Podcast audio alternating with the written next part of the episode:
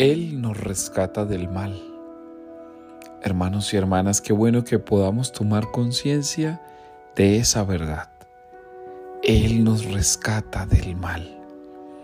Jesús está dispuesto a rescatarte de la mentira, a rescatarte de la perversidad, a rescatarte de la mezquindad, a rescatarte de todo aquello que no esté en su voluntad. Él te rescata del mal porque Él lucha contigo desde el primer momento en que te ha creado.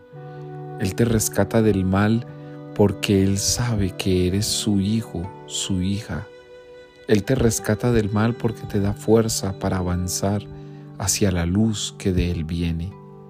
Él te rescata del mal porque Él lo ha vencido primero y por eso sabe cómo rescatarte. Hoy es entonces un día para que tomemos conciencia de eso que Dios hace por nosotros. Nos rescata de la maldad, nos rescata de la perversidad.